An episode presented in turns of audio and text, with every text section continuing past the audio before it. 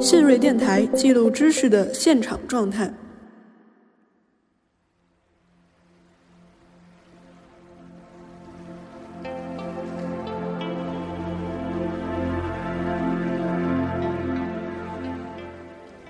桥梁在中国，尤其是廊桥，在中国南方的生活当中，它就是一个重要的公共空间，它是一个区域的多功能的客厅，然后承担起来这个区域很多不同性质的活动。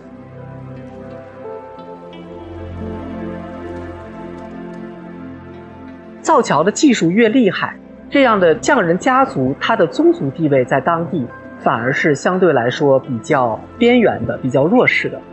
其实木拱桥的桥匠，就因为这个桥的技术非常艰险，真的是有可能会出人命的。也真的是那些最穷、最偏的地方才会出现最厉害的桥匠。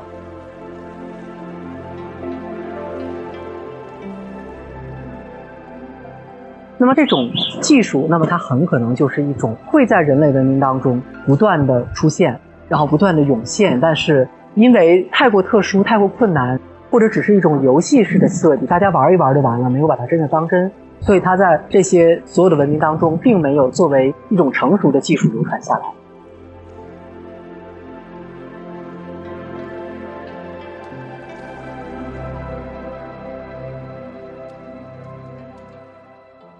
Hello，大家好，欢迎收听新锐电台，我是主持人周发发。二零二二年八月六日。福建省宁德市平南县的万安桥突发火灾，桥体的大部分都被烧毁。不少桥梁和建筑保护专家为这一事故的损失感到痛心疾首。万安桥是目前国内现存最长的木拱廊桥，被誉为是世界桥梁史上的活化石。万安桥所使用的边木拱技术一度被认为已经失传，这种技术不使用钉铆。全靠木头间的摩擦力便能支撑起整个桥体，因为其设计的巧妙，有关这种技术的传说也曾在世界各地流传，甚至在一些说法中，这种造桥技术和古代越人以及一个神秘的木刻组织相关。那么，这种曾被认为失传的技艺是如何重新出现在大众的视野之中的？如此特别的设计和形制出现在全球各地。真的只是一种巧合吗？本期节目，我们特别邀请到桥梁史专家、昆明理工大学建筑与城市规划学院的刘岩教授，与大家一起分享边牧拱桥的故事。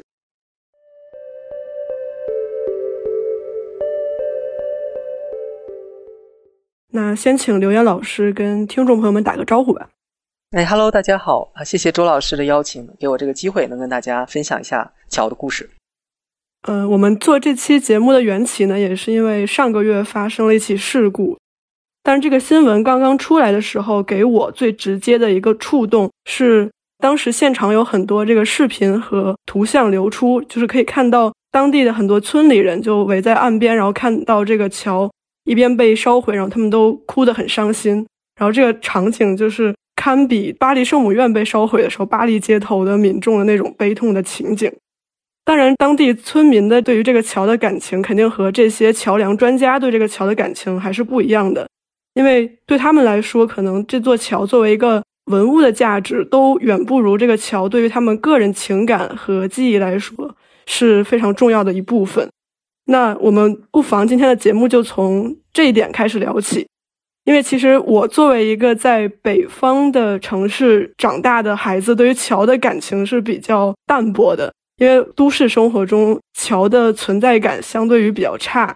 我们现在越来越多的以车代步，然后我们现在经过一些桥，感觉它也只是公路的一个延展，或者是一种园林风景的装饰。但是对于当地人来说，他们为什么对这座桥有这么深刻的感情？因为刘岩老师在当地做过很多次考察嘛，在您的调研经验里，万安桥在当地村民的日常生活和社会生活中。扮演着一个什么样的角色呢？您其实一下问到了一个很重要的点，就是其实中国的这个桥和我们谈到西方的这个桥的时候，它有一个文化上的一个很大的差异，就是中国的桥梁兼具公共空间的这个作用。然后万安桥呢尤其特殊，就是万安桥所在的位置呢是福建省平南县长桥镇，长桥这个镇子就是用万安桥来命名的。它的当地就是最重要的一个坐标，就甚至是命名了它整个所在的区域。这座桥叫长桥，就是刚才你也提到，它是木拱桥里边长度最长的，大概连续六跨有将近一百米的长度。然后整个这个将近一百米的长度呢，是上面的桥廊是廊屋，它相当于给当地的民众提供了一条将近一百米长的客厅，然后是他们的平时在那里吹风，然后晒太阳、休闲聊天，呃，甚至现在可能不多了，就是有很多桥梁过去会变成集市的这个场所，或者是节庆的时候举办活动、举办仪式这个场所。所以桥梁在中国，尤其是廊桥，在中国南方的这个生活当中。它就是一个重要的公共空间，它是一个区域的多功能的客厅，然后承担起来这个区域很多不同性质的活动。至于万安桥本身呢，就是几乎我每次去，除非冬天很冷的时候，只要天气还好，就是桥上总是坐着很多老人家在那里晒太阳，就是它是一种很世切的姿态。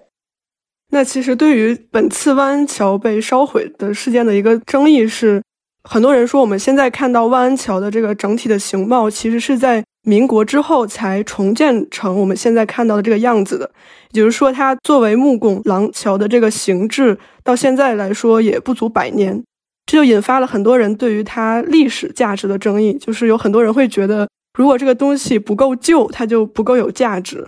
那我们现在如何来评判万安桥的这个历史价值呢？嗯，从历史价值来说的话，确实是这样。其实，对于浪安桥的这个历史呢，就是我们在网上看到几种不同的争议。刚刚烧掉的时候，就最早爆出来的新闻都说是烧掉一座九百年的桥，因为宋代的时候就记载是有桥的。但接着马上有人说，这其实只是一座九十年的桥，或者是它只是一座，如果以五四年的那次重建算的话，那可能连九十年都不做，只有六十几年的一座桥。但实际上，就是怎么样来理解它？呃，从桥的这个功能，然后作为在这个位置上，它需要有一座从这么大的水上过去的交通道路上来说，确实很有可能从宋代的时候就在相似、相邻，甚至有可能就在同样的位置，就是有一座长桥。然后我们今天能够看到民国时期的这个老照片上，万安桥下面的结构体叫做深壁梁桥，就是它的结构和今天是完全不一样的。那么整个这个桥，至少桥墩以上的木构是民国的时候重新建造的。然后，那么现在的上面的木构体确实保留最久的地方也只有九十年，其中的两跨呢，就是六跨当中有两跨是在五四年的时候重建了。所以我们怎么样来认识这个历史？我们来讨论木构建筑的话，如果只是讨论这个实物本身，那么它是从民国之后的一个结构；但是讨论它的实质的桥基，它有可能有历代的叠加，不一定能够上溯到宋代，但是。应该是有清代的部分，再往前的做上溯，因为我们现在对于石构建筑就是很难有一个像木构一样的能够测年呀，然后弄年轮呀，就是来准确测出来石构加工的时间。我们现在并没有这个技术，但是就是这个台基本身是有可能有更早的遗存的。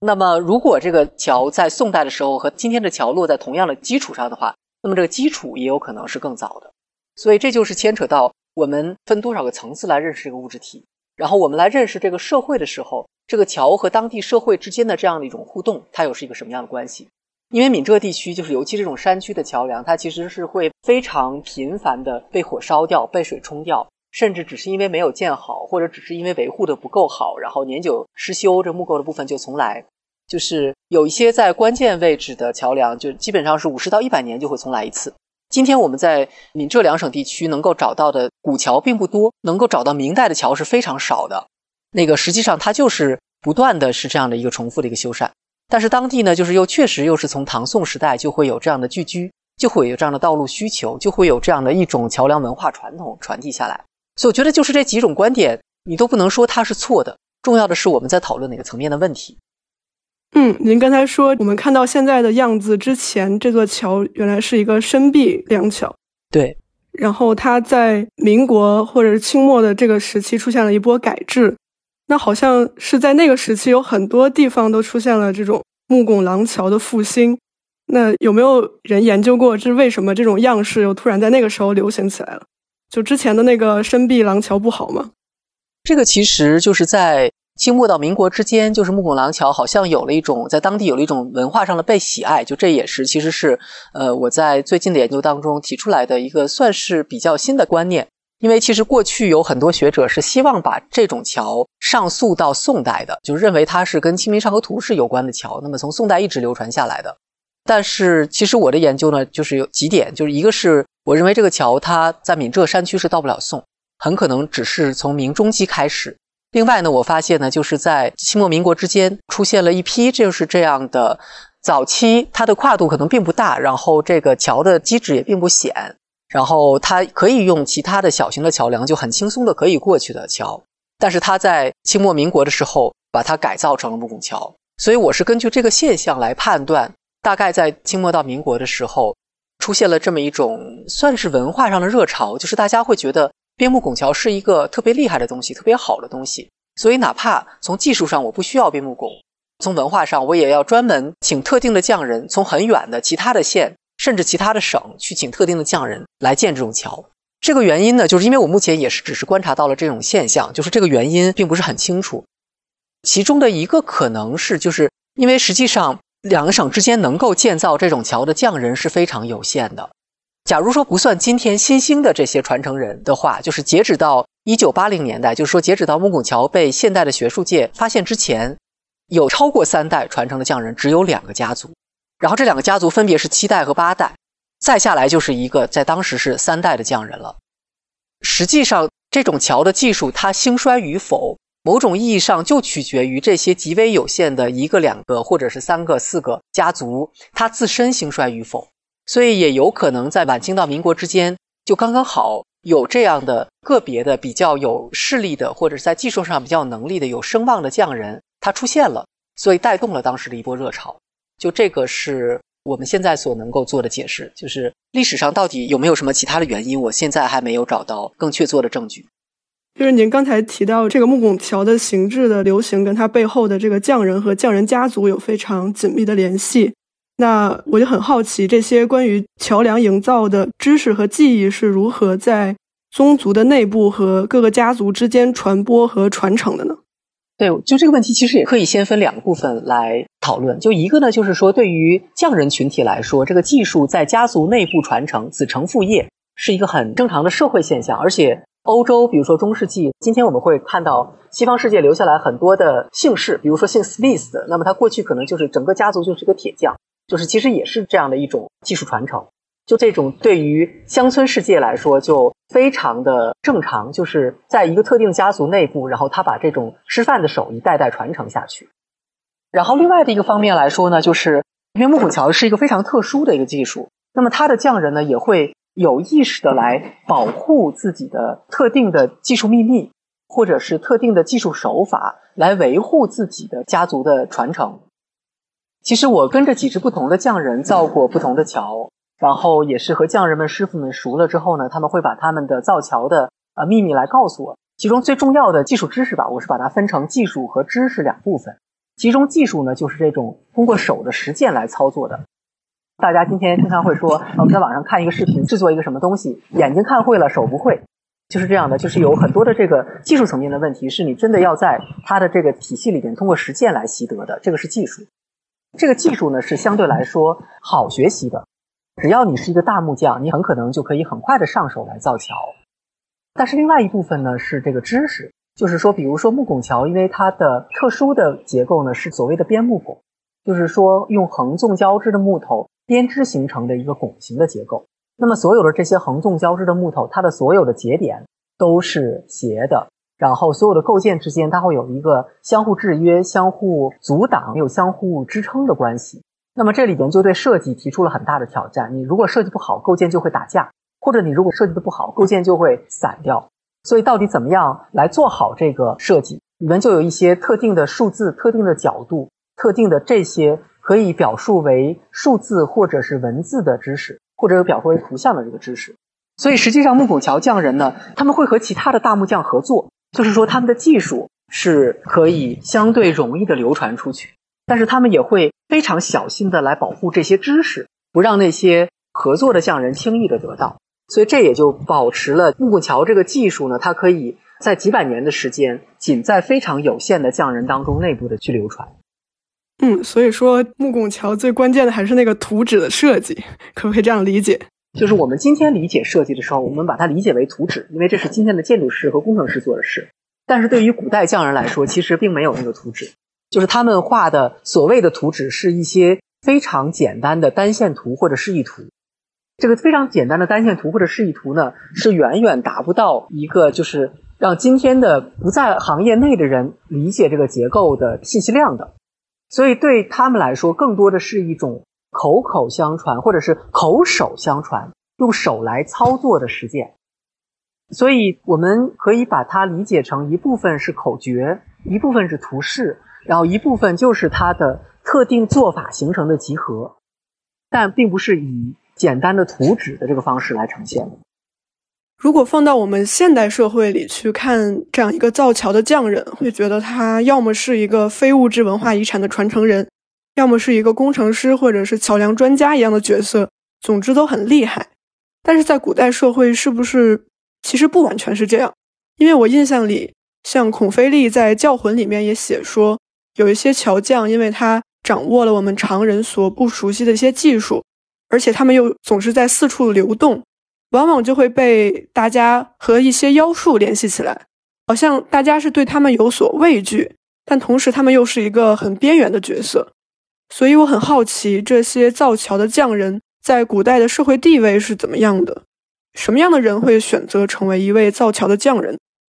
其实回到我们中国的传统社会，哪怕是我们可能外人会觉得会被一个外部世界所遗忘的山区，它发展到一定程度之后，就是中国传统观念当中这个万般皆下品。唯有读书高，仍然是一个主流的一个旋律。所以闽浙地区，尤其是在明代中后期纳入中原王朝的管理之后呢，就是这样的一种耕读文化，其实也是传到了那边的山区。所以我就发现了一件很有意思的事情，就是当我去调研这两个传承最久的家族的时候，其中传承最最最厉害的家族呢，他们那个地方是没有读书的这个传统的，那个地方非常的偏。百姓的生活也是很穷，当地的匠人呢是除了种田之外，因为种田只能够得到他们日常的口粮。你假如说你还需要买布、买衣服、买盐，还需要买一些自己从田里种不出来的东西，那你仍然需要有钱才能去做交易。那么这部分钱怎么做呢？就是匠人呢是通过木材的运输来挣取外快，就相当于他们从上游上游产杉木，然后他们去从上游接了个杉木，把这个木头运到下游去。就非常艰险的这样一个行当，然后传承第二久的那个家族呢，他们所在的位置稍微好一点，是在一个小的呃仍然很偏僻，但是算是一个小小的交通要道，因为它是在所谓两省三县的一个交界点上，呃，所以当地呢也是有两支家族，一直是核心的最厉害的那支传承最久的匠人，然后另外呢还有一支家族呢姓吴的匠人，世世代代总是有些姓吴的匠人出来。和那支最厉害的家族打打下手。所以有趣的就是呢，我发现厉害的家族，他们家呢世世代代都是木匠，但是那个姓吴的家族呢，他们是在当地是一个望族，历史上还出过三次的进士，就是他们家是出读书人的。然后那些曾经在历史上做过木匠的匠人呢，他在家族里面有家谱，因为他的亲爷爷和他的兄弟，包括他后面的几世的这个孙子，就是他所在的那个世代呢。整个家族是在一个很强盛的时代，所以他也有他的传记。传记里其实就写到说，他的兄弟们都是读书的，但是他不太擅长读书，所以呢，他就做一些种庄稼以及从事土木营造，其实就是来做木匠。他这个人呢，又主持家务、识大体，然后帮助家族呢恢复到一种很兴隆的状态。然后这个人在家里呢，也是因为为人处事上非常的厚道或者是公正，然后得到了后世子孙的一个尊敬。就有意思的是呢，就这个匠人呢，他也参加过厉害匠人的项目，他自己也曾经尝试主持过造桥项目，但是失败了。所以，当我们来讨论、来观察这些桥匠和他所在的村落宗族这个地位的时候，就是造桥的技术越厉害，这样的匠人家族，他的宗族地位在当地反而是相对来说比较边缘的、比较弱势的。在宗族地位上相对比较强，甚至能够出现进士的家族，他们如果加入到这个造桥的行业里面呢，他们做的相对来说三心二意，做不做都行，也不太在意这个技术的传承。所以从这样的几个例子来看呢，就可以大概理解到，就是桥匠其实在当地是一个不得已而为之的一个行业，就或者就是说木匠匠人本来就是一个不得已而为之的行业。如果他们当地有更好的一个势力，能够通过经商，能够通过仕途科举来奠定自己的家族地位的话，是不会走上匠人的这条路的。而在所有的匠人里边呢，其实木拱桥的桥匠，就因为这个桥的技术非常艰险，真的是有可能会出人命的。也真的是那些最穷、最偏的地方才会出现最厉害的桥匠。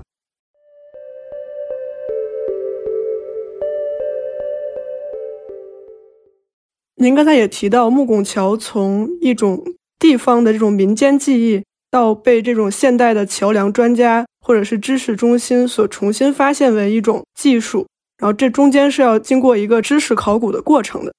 您可不可以从这个方面大概介绍一下？呃，木拱桥的这个学术史，其实它的早期是围绕着一个非常重要的桥梁史学家，叫唐文成。唐文成先生呢，他也是武汉长江大桥的这个相当于它的建筑设计部分，当时叫做美术设计，实际上是建筑形式设计部分的设计师。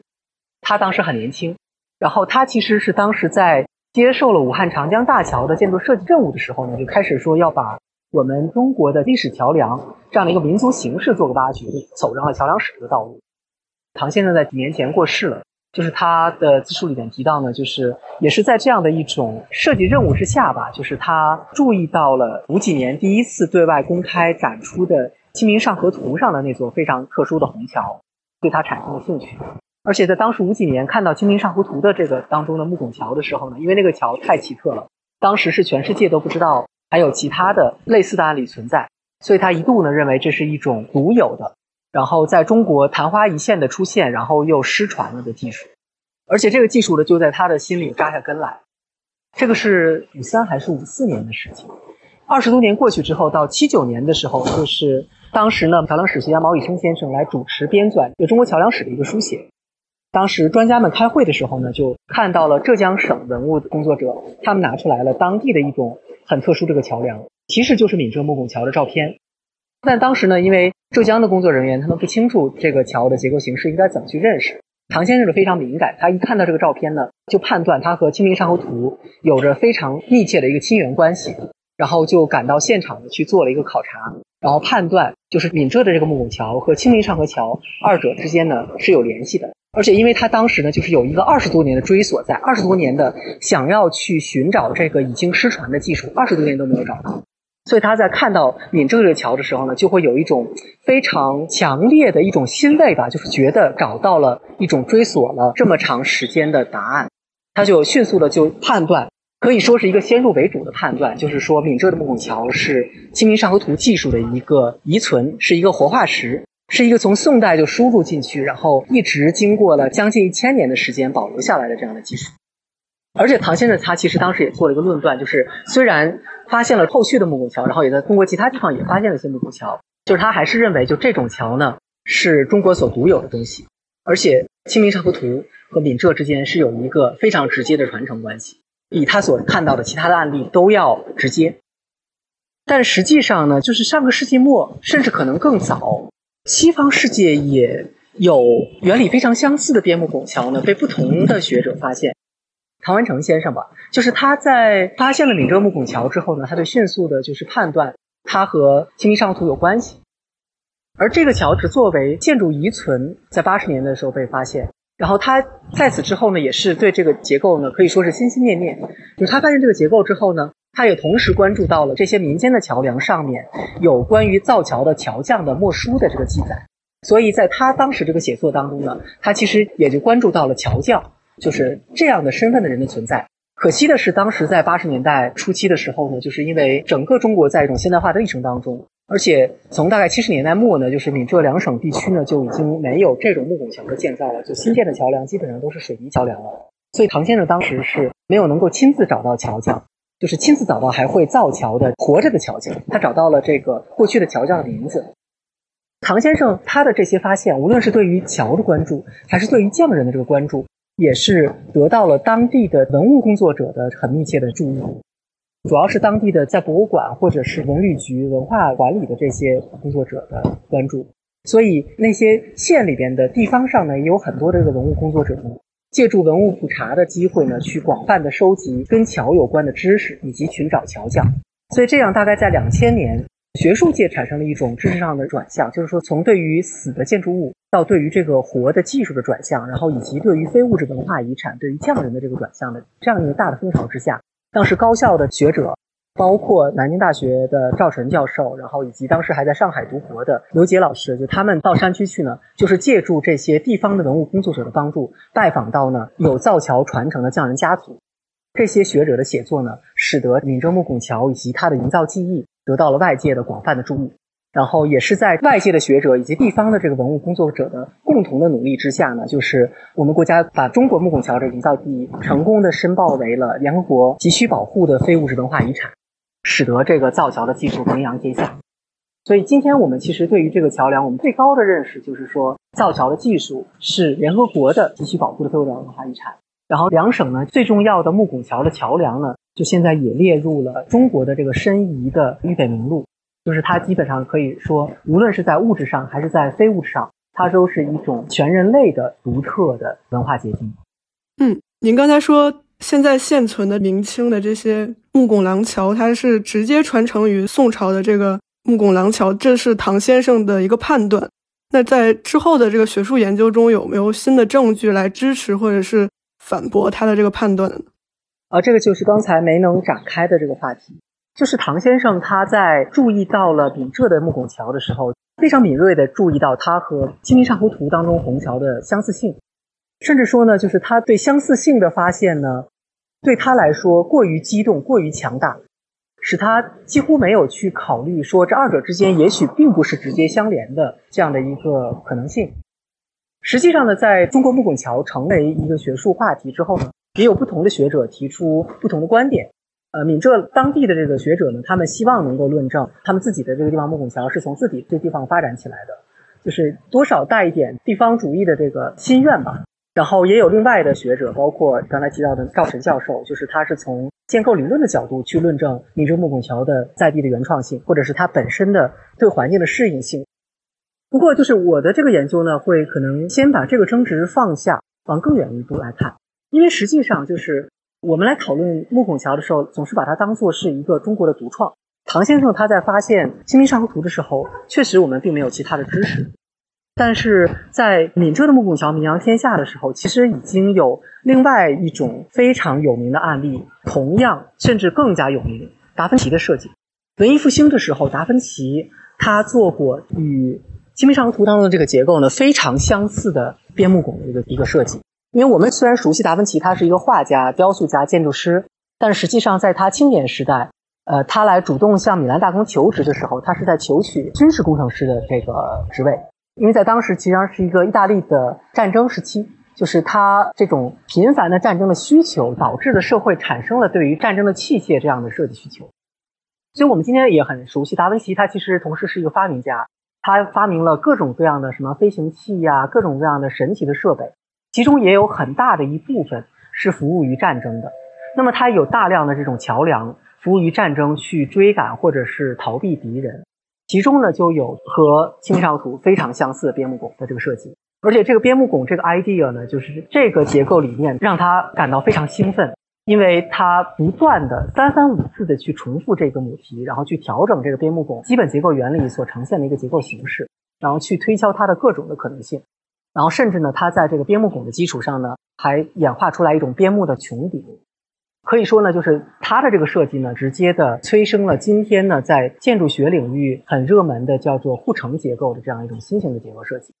当然，也会有人说说，因为达芬奇的时代会比《清明上河图》要晚掉三百多年，那么达芬奇是不是受到了中国的影响？呃，其实不仅中国学者这么讲，然后我还找到意大利学者也这么说。然后，欧洲的其他地方的学者也有这样说的，就因为大家好像很难理解，就这么奇特的一个东西，为什么会出现在全世界不同人的脑子里？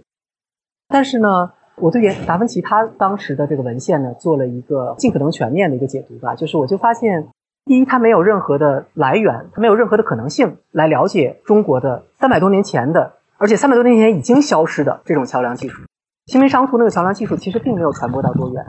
可能出现了短短的不到一个世纪的时间就消失了，达芬奇没有途径知道，这个技术也从来没有从中国传递到中原之外的区域去。另外呢，就是我几乎可以说是有非常确凿的证据去论证达芬奇他当时是在研究他的祖先公元前五十五年凯撒在征讨欧洲西北部的时候所提及的一种桥梁，而且不仅达芬奇在研究，他的同辈的很多的建筑师都在研究。非常确定的是，达芬奇是从那种桥梁的一个节点当中得到了启发，从而设计出了一个很相似的边牧结构。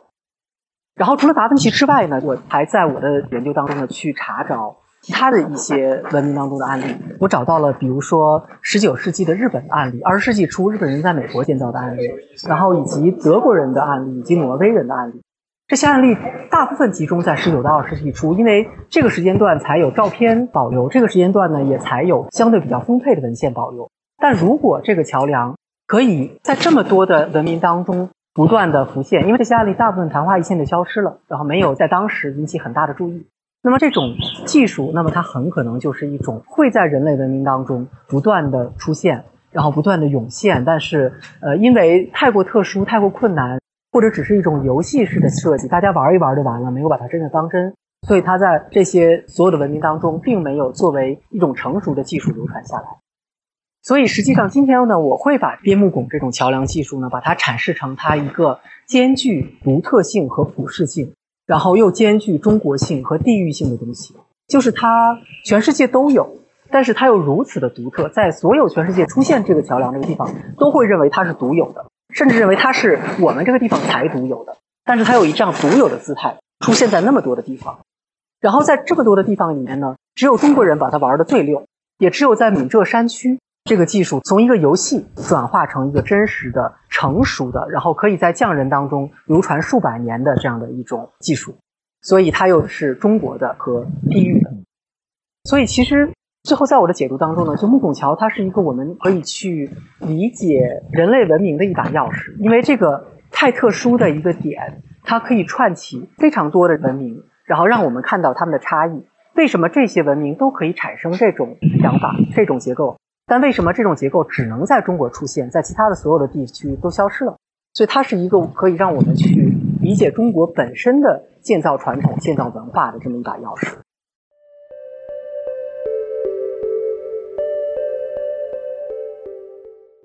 之前的节目的最后一个环节都是推荐环节，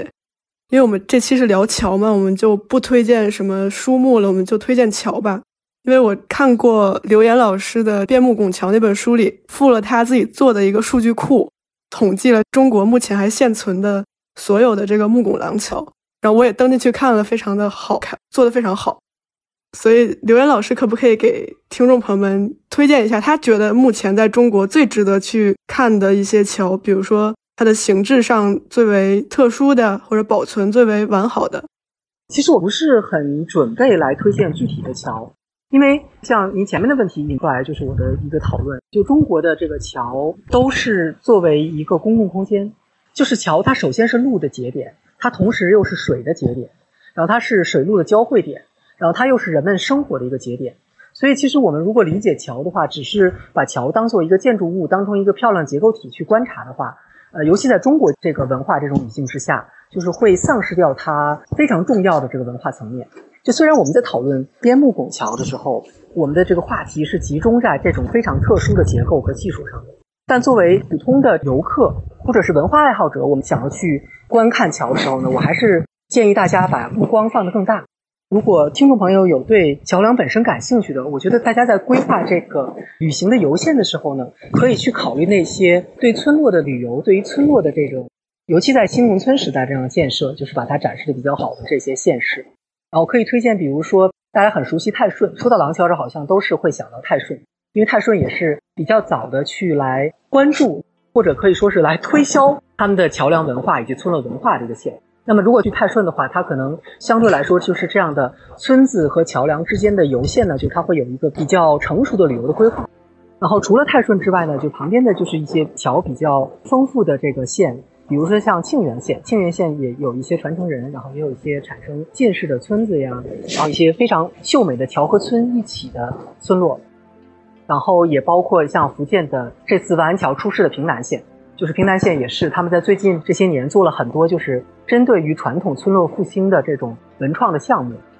把桥然后和村落和当地的这种仍然活着的生活的状态当做一个整体的事情来观察。只有在这样的一种整体的活态的有机体当中，我们的桥梁才能够得到更好的保护和传承。就它才不会是一个孤零零的盆景，或者一具孤零零的尸体立在那里，他才能够得到这些世世代代的香火，以及人们世世代代的维护。